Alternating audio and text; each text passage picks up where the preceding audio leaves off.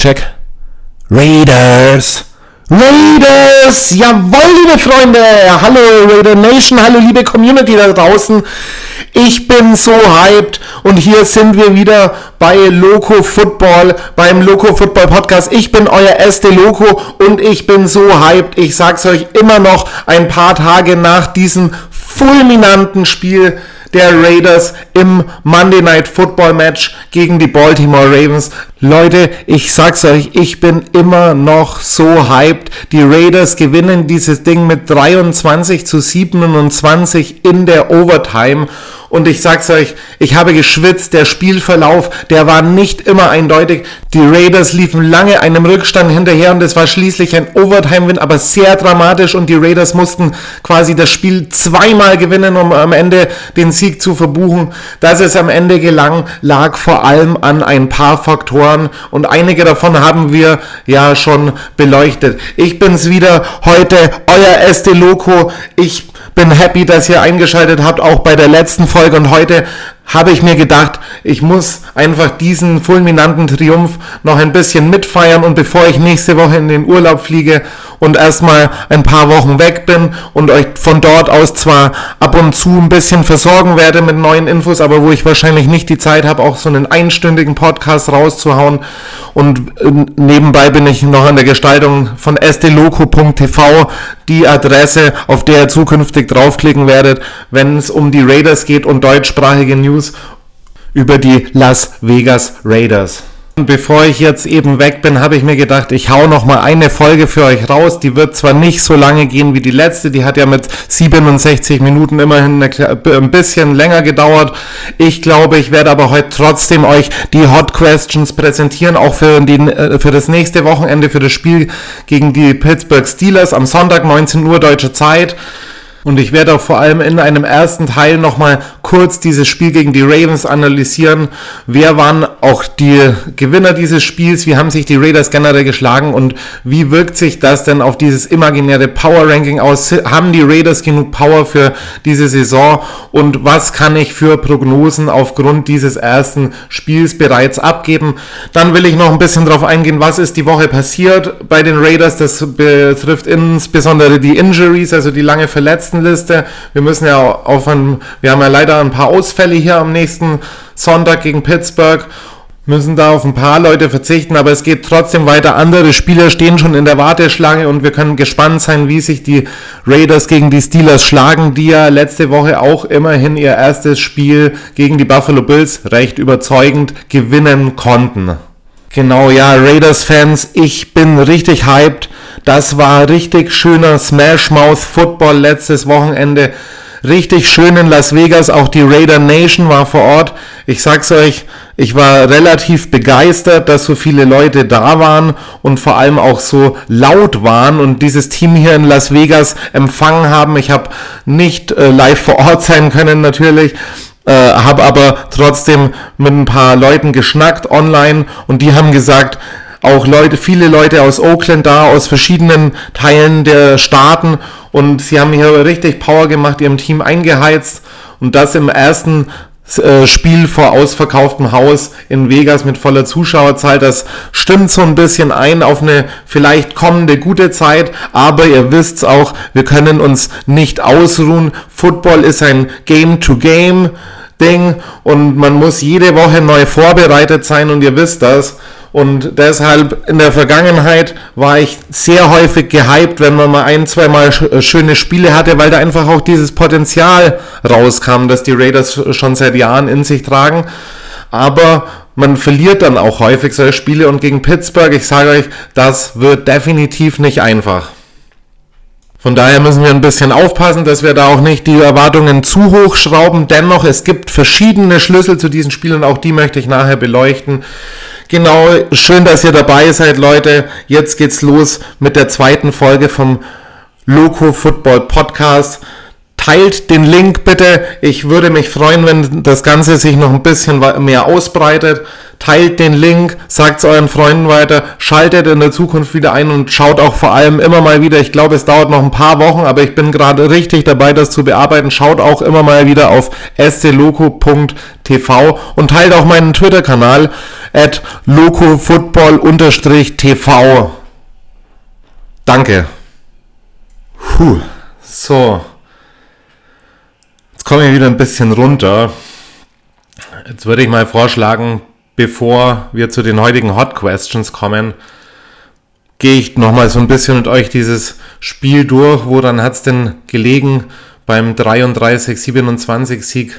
Was waren die Highlights dieses Spiels und äh, durch welche Faktoren konnten wir überzeugen? Und ich habe ja letztes Mal schon viel drüber gesprochen. Es ging vor allem über das Run-Game um Lamar Jackson. Und äh, die Ravens hatten ja viele Ausfälle in der Defense, konnten sie die halbwegs kompensieren. Und ich hatte ja schon bereits gesagt, wenn wir dieses Run-Game limitieren können oder ein bisschen, zumindest ein bisschen im Zaum halten können, dann sieht es vielleicht recht gut aus für die Raiders. Unsere Offense, die ist eigentlich immer fähig zu mindestens 25 Punkten in ganz vielen Spielen in der letzten Saison hatten wir auch über 30 Punkte. Ne? Wir waren ja eine High-Scoring-Offense und viele Spiele wurden eben dann auch, wo man eigentlich dachte, man hat in der Offense gut genug, oft genug gescored. Die wurden dann eben verloren, weil man das auf der Defensivseite des Balls nicht kompensieren konnte.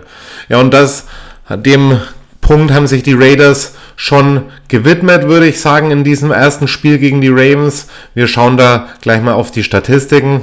Und da fällt zunächst mal auf, dass die Raiders den Ravens schon ein bisschen Platz gelassen haben für Laufspielzüge. Also wir haben hier fast 180 Yards äh, von, die auf immer drei Leute meistens gesplittet wurden. Latavius Murray, der Ex-Raider, wurde gleich eingesetzt, hatte 10 Laufversuche, hat dabei aber nur 28 Yards erreicht, aber hat immerhin einen Touchdown erlaufen und auch äh, Williams, der Ersatz äh, Running Back hier bei neun Versuchen mit 65 Yards und dann natürlich Lamar Jackson, der hatte fast 90 Yards, nämlich 86 bei 12 Laufversuchen. Also wir sehen hier schon, das ist nicht so gut und wir haben hier auch zwei Rushing Touchdowns, aber das äh, Spiel wurde doch von den Raiders dahingehend limitiert, dass die meisten dieser Rushing Yards eben äh, nicht zu zählbaren Punkten geführt haben oder in Kicks geendet haben. Und ähm, von daher, obwohl man hier 180 Yards bekommen hat, sieht man doch, dass die Raiders hier Lamar Jackson nicht ganz ausbrechen haben lassen. Es gab keine Weapons, die er, auf die er sich sonst immer hatte verlassen können. Und so musste er auch ein bisschen aufs Passspiel hoffen. Und dieses Passspiel war auch sehr angeschlagen. Ich habe es hier neulich gesagt, hier Leute wie Duvernay, die eigentlich äh, äh, Proof-It Players sind, die eigentlich wieder zurückkommen sollten hier oder äh, beziehungsweise in die Fußstapfen der Verletzten treten sollten. Die haben das nicht geschafft.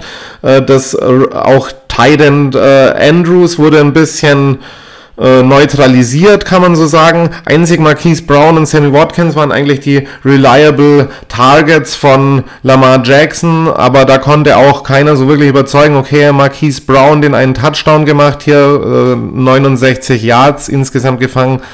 Sammy Watkins 96 Yards gefangen, aber da äh, wäre eben in einer anderen Offense noch deutlich mehr Spielraum gewesen in, im Passing Game. Ne? Das ist bei den Ravens nicht geschehen und im Gegensatz dazu lief unsere Defense tatsächlich zur Höchstform auf, machte selten Fehler und konnte vor allem eins erzwingen und das war in den Vorjahren relativ seltenes Gut, das wir hatten. Turnovers. Ich lese euch da mal die Statistiken vor. Was haben die Raiders an Turnovers gemacht? Es waren ja letztlich nur zwei, kann man sagen, aber insgesamt, wenn man auch die Pressures und die Sacks noch mit einberechnet, dann sieht man schon, dass da sehr viel an der Defensive Front gemacht wurde. Hier Karl Nassib mit diesem fulminanten Forced Fumble hier in der Verlängerung, wo man eigentlich das Spiel schon fast gewonnen hatte, dann an der einen Yard Line stand in der Overtime. Äh, nach diesem schönen langen Pass von Carr auf Edwards. Edwards dann eben an der einen Yard-Linie gestoppt. Die Leute waren schon dick am Feiern und dann hat der Schiedsrichter doch gesagt, der war ähm, down mit dem Knie vorher, bevor der Ball in der Endzone war. Und deshalb hier dann äh, vier neue Versuche an der One-Yard-Line und da haben die Raiders dann keinen Profit rausschlagen können. Der erste äh, Spielzug, ein Quarterback-Scramble, äh, der dann eben mit Inches away von der Endzone gestoppt wurde. Dann diese, diese unnötige Strafe von Leatherwood. Zu Leatherwood kommen wir später auch nochmal.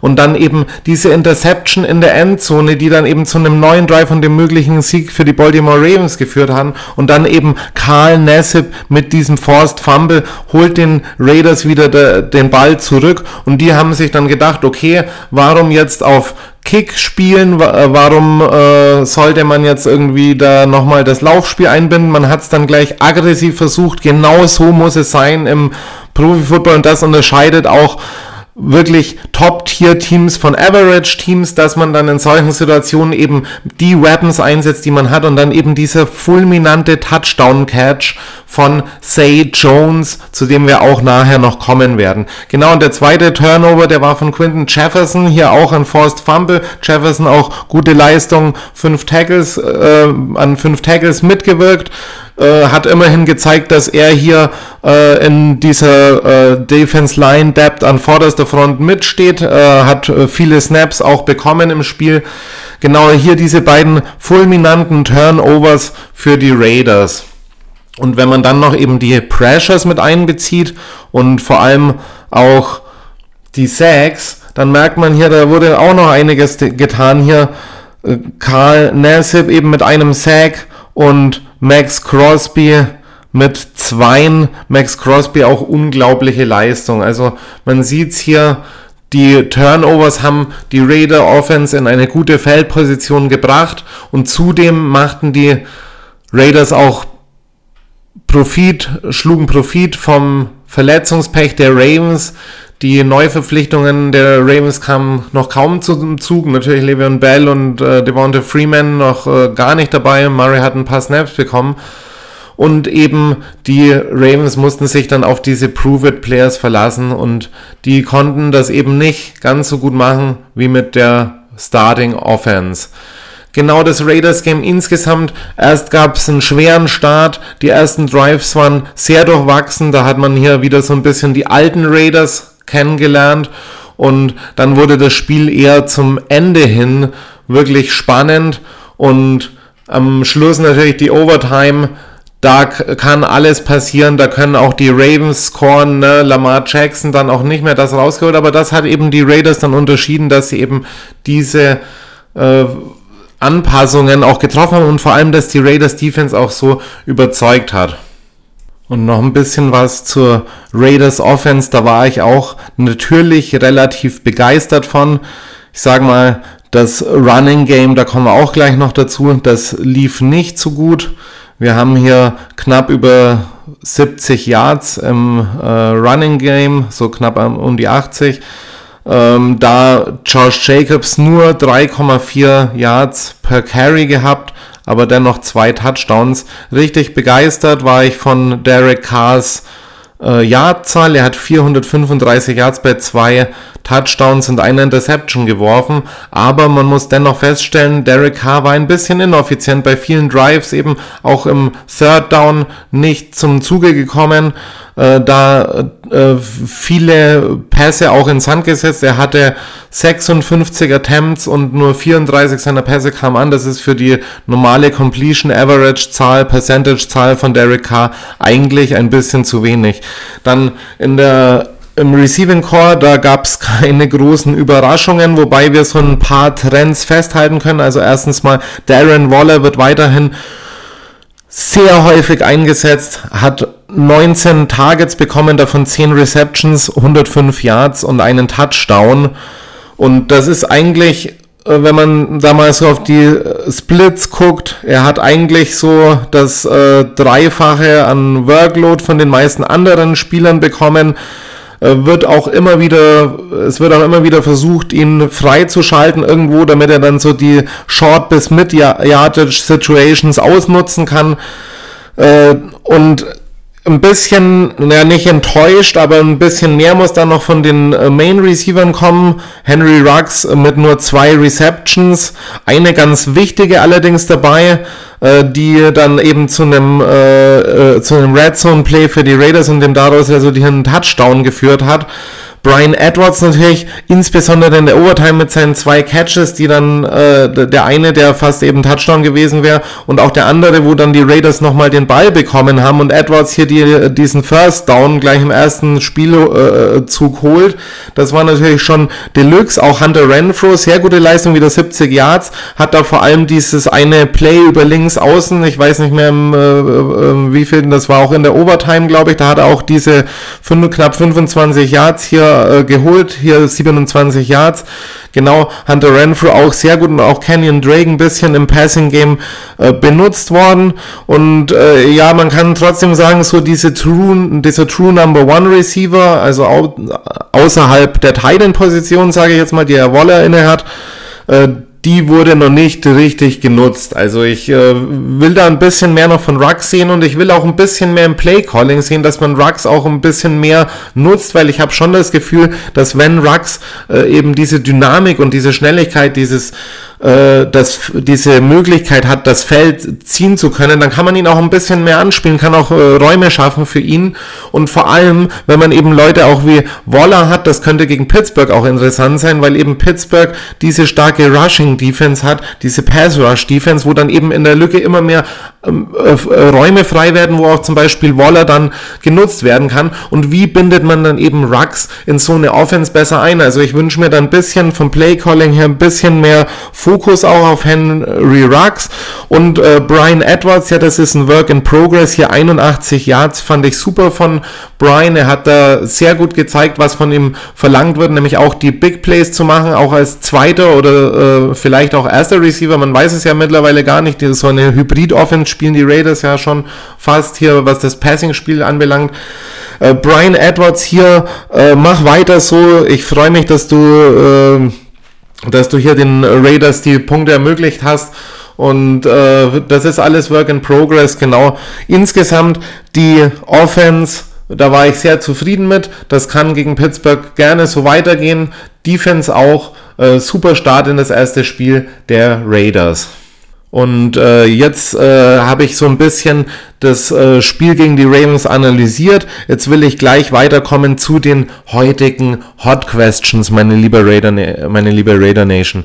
Ja, wie gesagt, äh, teilt den Podcast, schaut weiter rein. Jetzt kommen wir zu den Hot Questions. Euer ST Loco mit dem Loco Football Podcast. Thanks Raider Nation, just win baby.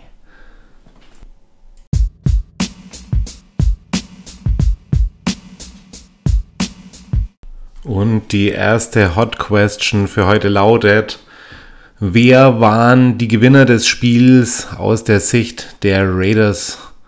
Sprich, welche Spieler hatten eine schöne Performance, konnten die Erwartungen erfüllen oder gar übertreffen?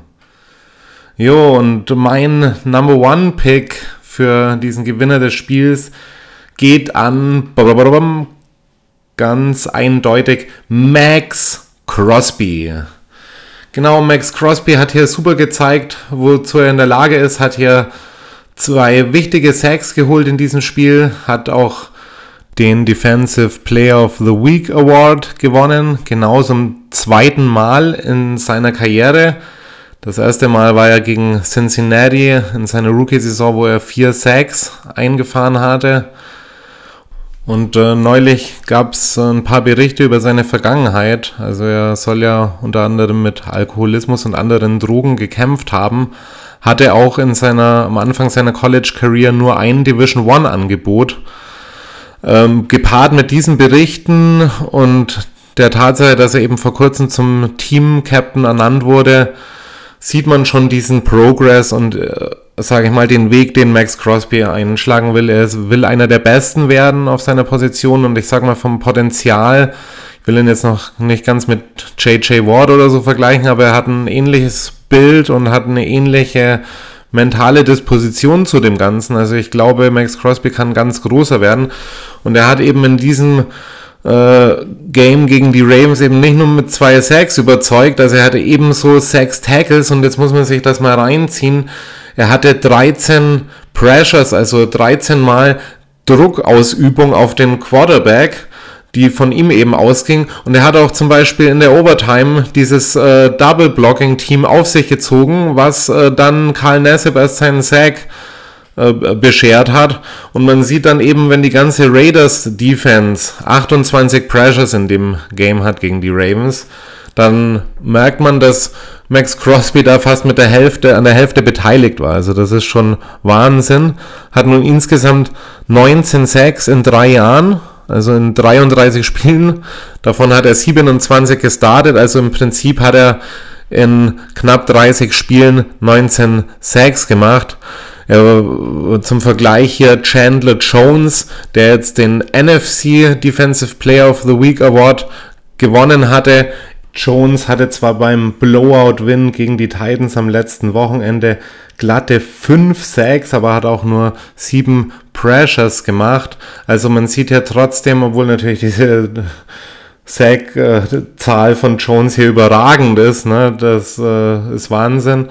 Da hat sogar Taylor Leben, der Offensive Liner der Titans, gesagt, dass er quasi vollkommen überrascht war, wie, äh, wie er da abgezogen wurde und äh, dass ihm Chandler Jones quasi eine Lehre erteilt hat und äh, die Lehre heißt deutlich besser zu werden, ne, obwohl er eben schon dreimaliger Pro-Baller ist. Ja, und trotzdem sieht man dann natürlich, dass Max Crosby zu den Besten seines Fachs mittlerweile gehört in der NFL und äh, wo er noch eine große Zukunft vor sich haben wird. Ähm, sein Kompagnon hier, Yannick Ngakwe, hatte auch äh, von PFF eine 90,0 Grade bekommen für dieses Ravens-Spiel. Der ist dann leider während des Spiels ausgefallen äh, wegen einer Verletzung.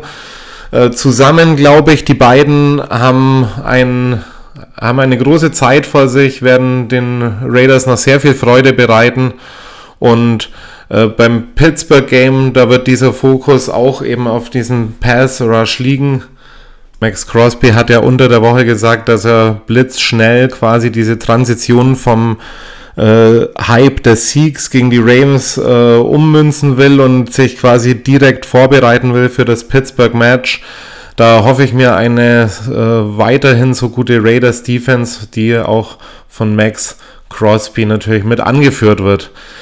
Jo, und unser zweiter Gewinner dieses Spiels, man kann es gar nicht häufig genug sagen, das ist natürlich die Raiders Defense.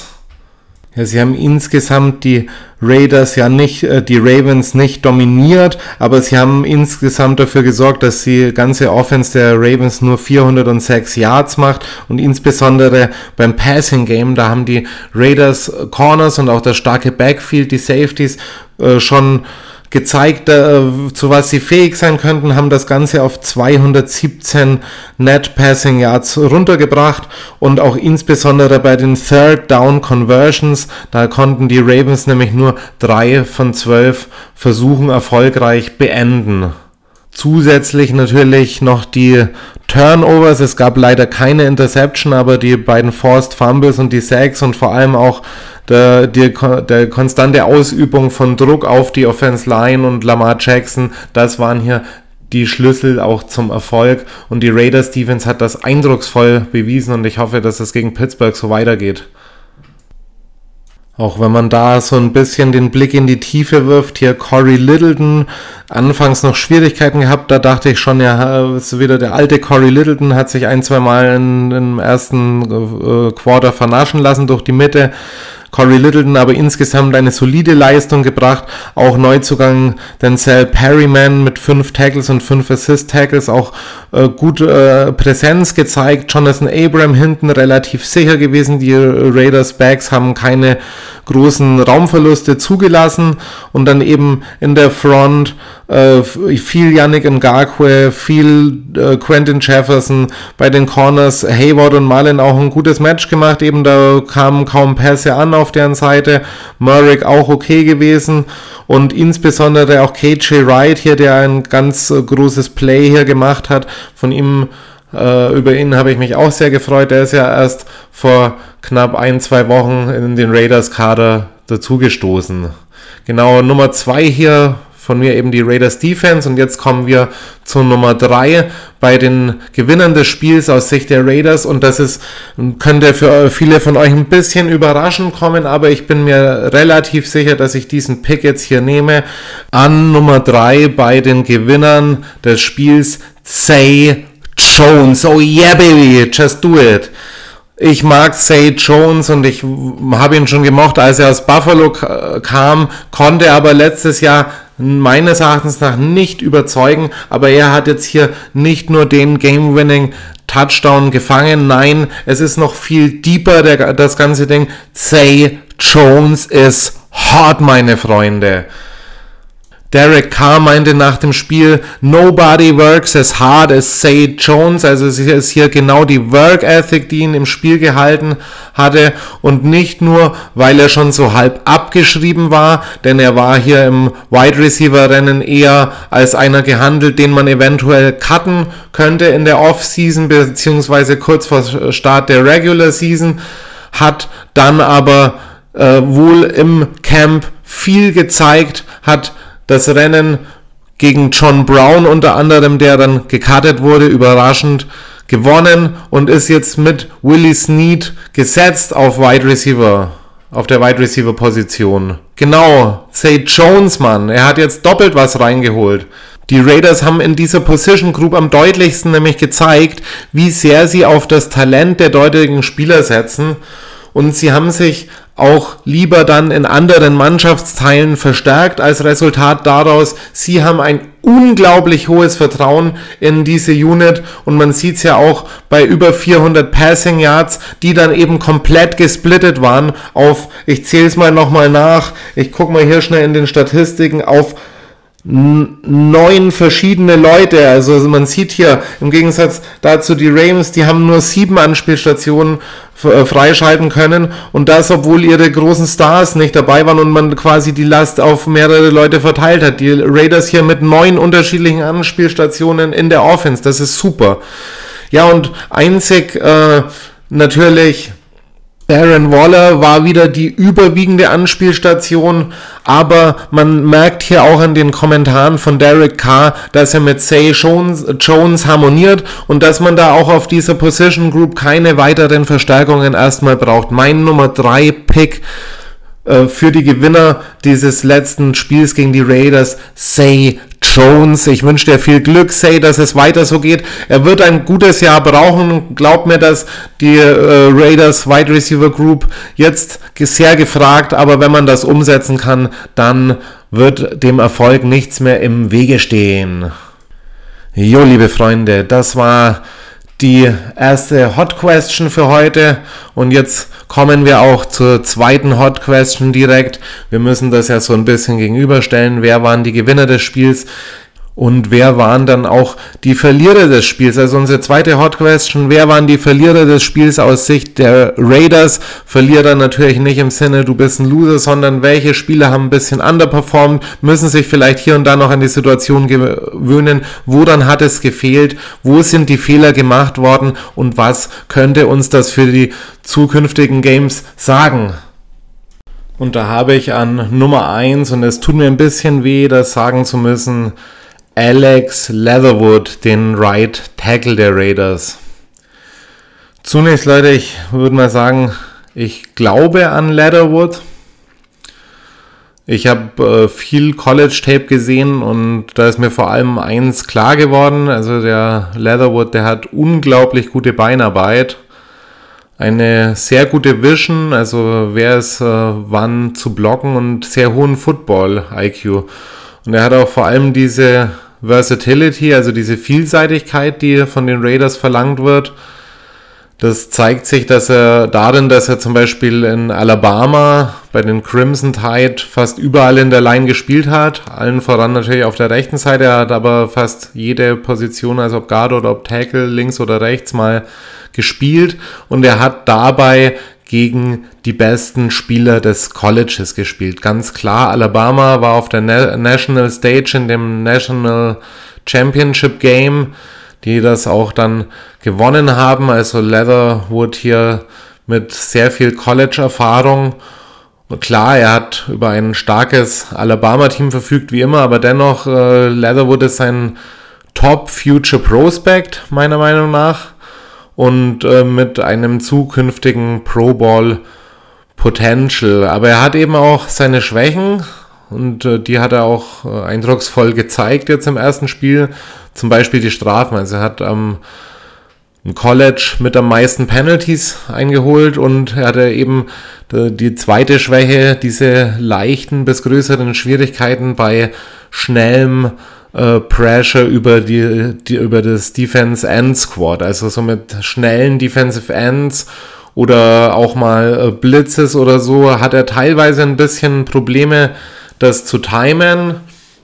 Und äh, das hat er eben da auch wieder gezeigt. Hat er auch zudem in der Overtime diese ganz dumme Fall-Start-Strafe an der Goal-Line. Also das ist natürlich absolut un unnötig, dass du bei einem äh, Second and One oder Third and One war, ne, es war Second and One, dass du da eben dein Team ein paar Yards nach hinten bringst, obwohl eigentlich nur wenige Zentimeter zu gehen sind und man da das Spiel gewinnen würde. Ja, er hat auch zudem bei dem Spiel fünf Pressures erlaubt, also das ist auch äh, nicht so ganz gut und davon eben auch zwei Sacks. Äh, gegen Pittsburgh wird äh, Leatherwood das dann zeigen müssen, woraus er geschnitzt ist. Also er wird da in den, ins kalte Wasser geworfen, sprichwörtlich. Er wird auf eine starke Defense mit sehr guten Pass Rush treffen und vor allem auch mit einem der schnellsten und hartnäckigsten Defender. Er wird wahrscheinlich nämlich häufig gegen TJ Ward spielen. Die Raiders Defense auch gegen Buffalo sehr stark gewesen und Ward eben einer dieser Kernspieler und auf den wird Leatherwood treffen. Big fella, get your things right, kann ich da nur sagen. Komm aus dem Tritt, wach auf, Leatherwood, es ist keine Kritik am Rookie, aber der Lernprozess muss eben schnell gehen in so einer Liga und insbesondere jetzt mit dem Ausfall von Denzel Good muss Leatherwood zeigen, warum man ihn als First Rounder geholt hat. Also mein Number One Pick hier bei der Hot Question 2, Alex Leatherwood.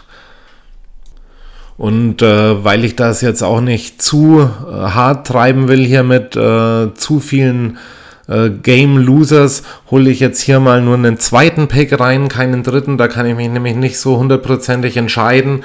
Aber was doch ein bisschen enttäuschend war gegen die Raiders, äh, Ravens an einem sonst guten Monday Football Night Match, war als Pick Nummer zwei hier die Raiders Run Offense. Ja, liebe Freunde, man hat nur 82 Yards geholt, Jacobs mit nur 3,4 Yards per Attempt. Mariotas langer Lauf ganz zu Beginn, der hat natürlich da nochmal die Yardzahl ein bisschen hochgeschraubt um 30 Yards. Insgesamt war vom Laufspiel um Jacobs und Canyon Drake wenig bis nichts zu sehen. Es gab ein paar Option Plays, sonst meistens durch die Mitte, viele Dirty Yards langsames Vorkommen. Ja, und klar, Jacobs und Co. sind auch im Passspiel eingesetzt worden und es war auch natürlich eine gute, stabile, wie erwartet, Raiders Defense, aber es fehlen auch hier eindeutig die Big Plays und wenn man da mal zurückdenkt an vor zwei Jahren, als Josh Jacobs neu in die Liga kam, da hat er eben viele von diesen Big Plays geholt. Und ich muss aber auch sagen, das liegt natürlich teilweise auch ein bisschen am Playcalling von John Gruden. Man ist vielleicht hier und da ein bisschen predictable geworden, gerade was eben diesen Smash Mouth Football mit Run, Rushing Yards durch die Mitte eben angeht. Vielleicht sollte man da hier und da auch noch ein bisschen variieren, aber natürlich dieses Verletzungspech, wo es jetzt auch Marcus Mariota erwischt hat, kann man eben vielleicht dieses äh, Game auch nicht immer ganz dynamisch gestalten. Dennoch hier die Raiders Run Offense, der zweite Verlierer in diesem Game. Genau, und hierbei möchte ich es auch belassen. Äh, wir haben jetzt schon gewonnen, wir wollen diesen, diese Euphorie mitnehmen und deshalb reicht das jetzt auch zwei Units eben in der Kritik und wir gehen direkt über zur Hot Question Nummer 3, liebe Raiders-Freunde. Und die lautet, wie wirken sich die Verletzungen, die in dieser Woche nach dem Spiel stattgefunden haben und während des Spiels stattgefunden haben, auf die Raiders aus?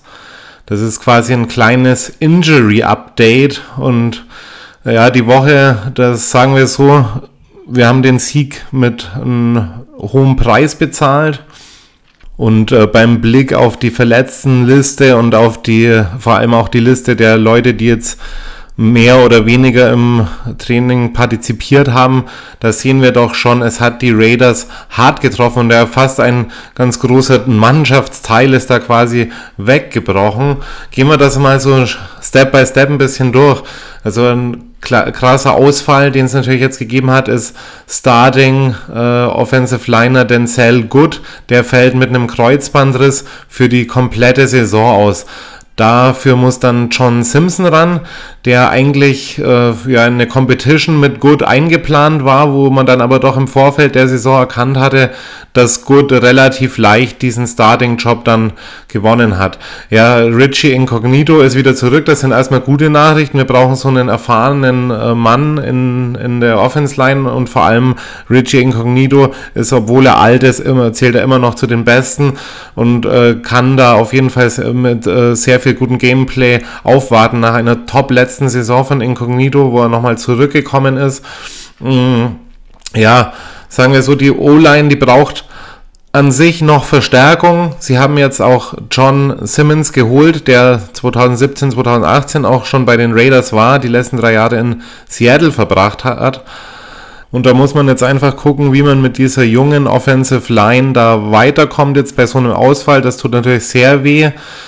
Und ja, die Verletzungssorgen, die waren schon immer ein bisschen ein Problem bei den Raiders, ähm, bei jedem Team in der NFL, aber insbesondere auch bei den Raiders. Und äh, sie sind aber auch immer wieder Chancen, sich zu beweisen. Ne? Äh, Yannick Ngakwe dann, der äh, nächste Ausfall, da haben wir kurzzeitig, war ich da mal geschockt, hoffentlich jetzt nicht Ngakwe, hat so ein gutes erstes Spiel geliefert und viele äh, Hoffnungen liegen auf ihm. Er hat sich am hinteren Oberschenkel verletzt. Man hat zunächst Schlimmeres befürchtet, aber er konnte jetzt auch in dieser Woche limitiert trainieren. Dann ein weiterer, der jetzt leider mit einer Season-Ending Injury rausgeht, das ist hier Gerald McCoy. Das tut mir sehr leid für McCoy. Er ist jetzt auch auf der Injured Reserve. Äh, ihn hat es am Knie erwischt. Schade, weil er insbesondere auch in Carolina schon verletzt war. Und er ist einfach ein Mann der Herzen. Er hat sich unglaublich schnell ins Team integriert und hat auch eine Prise Freiheit in diesem Lockerroom verspürt. Er kann gut mit den Medien reden, hat Erfahrung und hat auch schon als mehrmaliger Pro Bowl sportlich natürlich für Aufsehen gesorgt. Das ist natürlich immer schwierig, wenn sich solche Leute verletzen wenn sie älter werden, McCoy ist ja auch schon über 30, ich glaube 32, und äh, wenn die sich dann zweimal im Knie verletzen, das kann auch mal das Karriereende bedeuten. Ich hoffe, er kommt wieder zurück von seiner Verletzung und kann vielleicht im nächsten Jahr noch bei den Raiders, ansonsten hoffe ich irgendwo anders noch seine Football-Karriere beenden. Ja, und wenn ich jetzt mal so in äh, diesen Injury Report der letzten Woche gucke, also wir haben hier äh, äh, Cleland Farrell, der ist wieder dabei, dann eben den Good raus. Ähm, Jonathan Hankins, der hat auch Knieprobleme, der ist wieder, hat wieder voll partizipiert am Training. Richie Incognito, wie ich meinte, ebenfalls. Ähm, dann hatten wir hier äh, die nächste Season Injur äh, Ending Injury hier Marcus Mariota. Das ist natürlich auch ganz bitter. Also egal welche Pläne man auch mit Mariota verfolgen will auf Raiders Seite, ob man ihn jetzt äh, mehr in die Offense einbinden wollte zu dieser Saison oder ob man ihn vielleicht auch für die Zukunft als eventuellen äh, Trade-Aspiranten gehandelt hat also egal, was aus Mariota sportlich gesehen hätte werden sollen, für ihn und für die Raiders Offense oder für die Raiders generell ist natürlich sein Ausfall ein Problem. Er wird jetzt kompensiert durch Nathan Peterman. Der hat zwar in der Preseason viel Spielzeit bekommen, hat da auch halbwegs überzeugen können, aber das ist natürlich eigentlich ein Third-Tier-Quarterback, der eben äh, meistens nur für die Competition äh, in, auf der Position dabei ist und Marcus Mariota, das können, der könnte auch in manchen Teams vorübergehende Starting-Rollen erfüllen. Von daher sehr schwieriger Ausfall. Und dann eben Yannick Ngakwe, er hatte ein limitiertes äh, Training diese Woche. Ganz raus war auch Roderick Thiemer, der hat äh, Probleme mit seiner Enkel. Und auch Nick Kwiatkowski hatte äh, kurz, war kurzzeitig auf dem Concussion-Protokoll, also dem Protokoll für Gehirnerschütterungen. Und auch Starter Denzel Perryman, der letzte Woche einen guten Job geliefert hatte, war kurzzeitig mit einem Hip Injury limitiert. Also wir sehen hier viele Leute auf der Verletztenliste und da werden es die Raiders natürlich schwer haben, diese Lücken zu füllen. Und da sind natürlich dann andere gefragt, die da aufrücken müssen. Theoretisch muss man auch jemand aus dem Practice Squad holen. Und ich hoffe, dass die äh, Injuries nicht zu lange anhalten, dass die Spieler schnell wieder gesund werden. Und äh, wir werden auf jeden Fall gegen äh, die Steelers ein Raider Squad sehen, das deutlich mehr noch geprüft werden wird. Und da kann man dann beim zweiten Saisonspiel schon gut sehen, in welche Richtung es dieses Jahr für die Raiders geht. Und ob man auch vielleicht äh, ein bisschen Kapital aus so einer Notsituation schlagen kann. Genau, das war die dritte Hot Question. Jetzt kommen wir zur vierten und ganz pragmatisch, was sind die drei Schlüssel zum Sieg gegen Pittsburgh? Das ist die vierte Hot Question, liebe Raider Nation. Und da habe ich ganz klar an Nummer eins den Steelers Pass Rush stoppen. Ja, liebe Freunde, die Pittsburgh Steelers, sie haben in ihrem letzten Spiel überzeugen können gegen die Buffalo Bills, haben mit 23 zu 16 gewonnen und haben die gute Offense von Josh Allen ziemlich äh, im Zaum halten können, haben sehr überzeugt. Und das lag natürlich auch an der guten News, die es letzte Woche gab für ihren Pass Rusher für TJ Watt, der hat einen 112 Millionen Dollar Vertrag auf vier Jahre unterschrieben und die Raiders werden es beim Pass Rush vor allem mit TJ Watt und eben auch noch Melvin Ingram sowie den frisch in die Rolle des Pass Rushers geschlüpften Alex Highsmith zu tun bekommen. Und da wird es insbesondere um dieses Zweierduell zwischen TJ Ward und Alex Leatherwood gehen. Ihr habt es vorhin gehört, Leatherwood bei mir ein bisschen und bei allen eigentlich ein bisschen in die Kritik geraten für seinen ersten Auftritt hier gegen die Ravens. Dennoch kann man sagen, die Raider Nation und die Raiders, die vertrauen Leatherwood. Ich vertraue ihm ebenfalls, aber er wird es hier mit einem absoluten Starspieler zu tun bekommen. Ne? TJ Watt, das ist nicht mehr JJ Watts kleiner Bruder, das ist eher heute so wie bei Nick und Joey Bosa, das sind zwei Brüder, die als absolute Topstars gelten, obwohl sie bei unterschiedlichen Teams spielen und eben dieser TJ Watt hat letzte und vorletzte Saison die zweit- bzw. fünf meisten Pressures auf Quarterbacks und die O-Line ausgeübt in der Liga. Letztes Spiel hatte er allein sieben Pressures gegen die Bills und er spielt auch in dieser klassischen Leo-Position, also als vorgezogener Lineback, Pass-Rusher, der aber auch nach hinten über sehr gute Skills verfügt. TJ Watt ist eigentlich omnipräsent in dieser 3-4-Base-Defense der Steelers. Genau und mit Leatherwood, der eh ein bisschen Probleme hat im Pass-Blocking, insbesondere mit diesen schnellen Ends, da wird man eben sehen, ob er überhaupt eine große Chance hat oder ob eben die Zeit, die Derek äh, Carr hat, um eine Anspielstation zu finden, deutlich kürzer wird. Eventuelle Abhilfe könnte man hier natürlich verschaffen, indem man so ein bisschen die Titan-Sets äh, mit einbezieht und äh, vor allem haben wir auch zwei gute äh, Blocking-Titans mit äh, Foster Moreau und Nick Bowers. Äh, dennoch äh, da wird es Constant Pressure geben und es wird viel von den Leuten verlangt werden, aber man könnte natürlich da auch dahingehend profitieren, indem man zum Beispiel Waller als Anspielstation durch die Mitte häufig benutzt, weswegen eben die äh, starke Front 7 bei den äh, Steelers so ein bisschen auch auf die Coverage achten muss und man vielleicht dadurch auch ein bisschen Zeit ersparen kann und vielleicht auch die Running Backs ein bisschen mehr integrieren kann bei beispielsweise irgendwelchen Überraschungsläufen oder so. Genau, und auf der anderen Seite der Line ist eben dann hauptsächlich Colton Miller gefragt. Er steht eben Alex Highsmith gegenüber, der eine sehr gute Preseason hatte und Melvin Ingram, der auf beiden Seiten spielen kann, der aber auch meistens auf der rechten genutzt wird, da zusätzlicher Pressure von Melvin Ingram, die werden sich die Raps teilen und dann werden wir mal schauen, wie sich die Raiders gegen diesen großartigen Steelers Pass Rush schlagen werden. So, und an Nummer zwei hier für die Schlüssel zum Sieg, da sage ich ganz klar, das Run Game mehr einbinden. Also ich habe es ja vorhin schon erwähnt, die Raiders im letzten Spiel gegen die Ravens mit einem eher schlechteren Run Game, wobei die Ravens Defense natürlich auch eine gute äh, Anti-Rush Defense hat. Dennoch, die 82 Yards, die man da insgesamt erlaufen hat, sind deutlich zu wenig. Und ähm, ja, Kenyon Drake beispielsweise, der hatte äh, sechs Rushing Attempts und hat es da insgesamt nur auf 11 Yards geschafft obwohl er dann im Running, äh, im Passing Game 55 Yards hatte. Derek Carr ist selber auch mal hier und da gelaufen, hatte vier äh, Rushs, sechs Yards, also da kam überhaupt nichts Zählbares heraus. Und äh, da werden sie sich gegen die Steelers deutlich mehr einfallen lassen müssen im Running Game.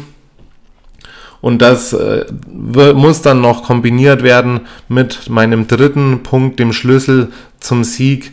Wir brauchen einen effizienteren Derek Carr, denn meiner Meinung nach werden die Steelers insbesondere durch ihren schnellen und harten Pass Rush dafür sorgen, dass Carr weniger Zeit für Entscheidungen hat. Und das war ja auch ein bisschen das Problem auch im letzten Spiel, wenn Derek Carr unter Druck ist, dann holt er nicht immer das Beste heraus, beziehungsweise ist es natürlich mit so einer jungen Offense auch gar nicht immer so leicht, schnell die richtigen Anspielstationen zu finden.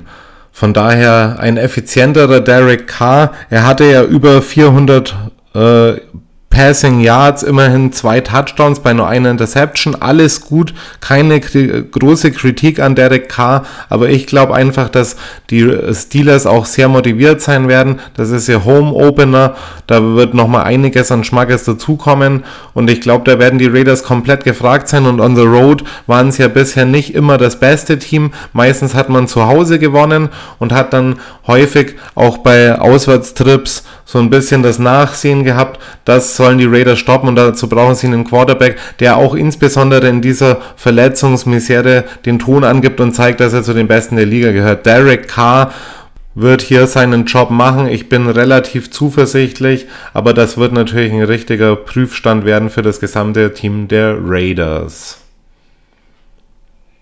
So, und jetzt kommen wir zu unserer letzten Hot Question für die heutige Ausgabe im Loco Football Podcast.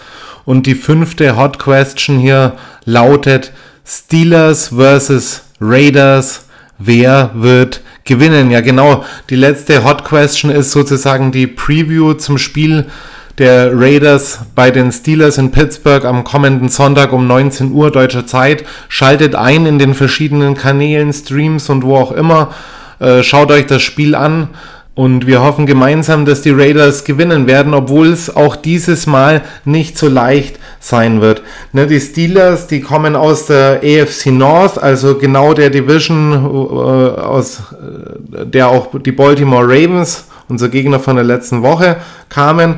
Und äh, sie haben auch eine überragende letzte Saison auch gespielt. Sie haben äh, in der Regular Season 12 ihrer 16 Matches gewinnen können, haben einen 12, 12 zu 4 Rekord und waren damit äh, die Division Leader, also die ersten in der AFC North noch vor den Baltimore Ravens, die ja letztes, letzte Woche auch ein sehr hartnäckiger und guter Gegner waren. Also da können wir schon an der Platzierung der Steelers sehen, äh, dass da was ähnliches auf uns zukommen wird und wir einen starken Gegner vor allem auswärts erwarten müssen. Ja, ihr Playoff-Match haben die Steelers dann mit 48 zu 37 gegen die im letzten Jahr ja starken Cleveland Browns dann verloren. Das äh, war vielleicht auch für manche ein bisschen überraschend, aber da haben sie sich ein bisschen mehr erwartet, glaube ich. Die waren zuvor 2017 das letzte Mal in den Playoffs. Ansonsten, wenn man so die letzten 10, 15 Jahre einbezieht, die Steelers ja immer eigentlich in den Playoffs und das wird wahrscheinlich dieses Jahr auch nicht anders sein. Sie sind ein Playoff-Team, werden auch nach dem Ausscheiden dann gegen Cleveland eben zeigen wollen, dass sie es besser können, nachdem sie ja letztes Jahr eben diesen Division-Title geholt haben. Und sie verfügen natürlich insbesondere die Steelers über eine starke Defense, die Team-Defense, die hat insgesamt nur 4.893 Yards zugelassen. Mal zum Vergleich, die Raiders Defense letztes Jahr 6.225. Also damit ist die Team Defense der Pittsburgh Steelers auf Rang 3 in der NFL. Und Dabei ist auch die insbesondere die Passing Defense gemeint. Ich werde gleich noch die einzelnen Units mit euch durchgehen. Aber die Passing Defense, die ist auf jeden Fall an Nummer 3 auch der Liga gerankt und deshalb meinte ich vorhin auch, so müssen die Raiders ein bisschen mehr aufs Laufspiel achten. Hier die Rushing Defense der Steelers auf Rang 11, das ist immer noch super, aber da ist vielleicht dann auch noch ein bisschen mehr dadurch zu holen im Run Game. Auch in der Scoring Defense äh, sind äh, die Steelers vorne dabei, nämlich auf Rang 3. Sie haben in letzter Saison nur 19,5 Punkte im Schnitt zugelassen pro Spiel und das wird natürlich ganz interessant sein, wie wird die starke Raiders Offense mit der starken Steelers Defense äh, zurechtkommen. Und vor allem kann die Raiders Defense gegen eine eher mittelmäßige Team Offense der Steelers äh, gegenhalten und kann der Offense eben so mehr Spielraum ermöglichen. Ich sag's ganz klar, die Offense ist nicht mehr das Kernstück der Steelers. Ben Roethlisberger ist auch ein bisschen am Altwerden jetzt. Das äh, heißt noch lange nicht, dass die Steelers nicht erfolgreich sein können, aber ich glaube einfach, sie müssen in einigen Punkten der Offense noch zulegen, um da eben dieses klassische Steelers-Ding war ja immer eine, auch eine gleichzeitig eine großes Kernstück eben die Offense im äh, Fortkommen der Steelers über die Jahre. Also man hatte in Zeiten von Antonio Brown hatte man ja ziemlich Dynamik auch in der Offense. Das hat man heute auch noch, aber man ist eben nicht mehr ganz im Top-Tier da verankert. Ich kann ja mal kurz das an den Statistiken erläutern. Letztes Jahr die Team Offense 12. gewesen. Äh, dabei natürlich äh, klar in der Passing Offense äh, ein bisschen besser noch als in der Rushing Offense die Steelers. 15. Äh, in der Passing Offense und letzter tatsächlich in der Rushing Offense. Man hat dann eben auch Najee Harris gedraftet dieses Jahr und wollte das so ein bisschen wettmachen. Im ersten Spiel gegen die Bills hat das noch nicht ganz so funktioniert. Genau, da äh, will ich auch noch mal kurz darauf eingehen, auf dieses erste Spiel gegen die Buffalo Bills, das sie eben mit 23-16 gewonnen haben, die Steelers. Da standen sich nämlich zwei äh, hochrangige Teams der AFC gegenüber, aber da konnte auch äh, Big Ben, also Ben Roethlisberger, nicht so 100% überzeugen, hat da zum Beispiel nur 188 äh, Passyards gehabt mit einem Touchdown und Najee Harris hatte bei 16 Attempts nur 45 Yards, also mit einem Durchschnitt von 2,8 ist das dann doch ein bisschen zu wenig. In äh, der äh, im Receiving Core waren die Splits auch ein bisschen aufgeteilt. Es hat kein Receiver irgendwie so eine äh, übergroße Jahrzahl äh, holen können. Das lag natürlich auch an der guten Bills Defense. Äh, aber Juju Smith Schuster war da mit vier Receptions und 52 Yards noch die zuverlässigste Anspielstation. Also auch da schon im ersten Match sehr viel Gewichtigkeit auf der Defense und die Offense muss da noch ein bisschen herausfinden äh, finden und aus dem Tal. Und ich glaube, äh, gerade für Najee Harris, dem Rookie, wird das nicht einfach werden. Und äh, Ben Roethlisberger, der zwar über eine gute O-Line verfügt, äh, dem gehen das so ein bisschen die Weapons aus und deshalb äh, ist nicht immer eindeutig hier, wie die Offense äh, da drauf ist der Steelers und ich hoffe, dass unsere äh, Defense da auch ein bisschen Kapital schlagen kann, wenngleich ihr noch in den einzelnen Units sehen werdet, dass auch da einige Leute dabei sind, äh, die auch gut Football spielen können. Ne? So ist es ja nicht. Genau, und diese Units, die möchte ich jetzt mal kurz mit euch durchgehen. Eben klar, an äh, Position 1 bei den Quarterbacks natürlich Ben Roethlisberger, da braucht man gar nichts mehr groß zu sagen. Dann eben Najee Harris, den ich erwähnt hatte, der neue Rookie. Und dann die Wide Receiver, die sind natürlich äh, sehr dynamisch und auch gut.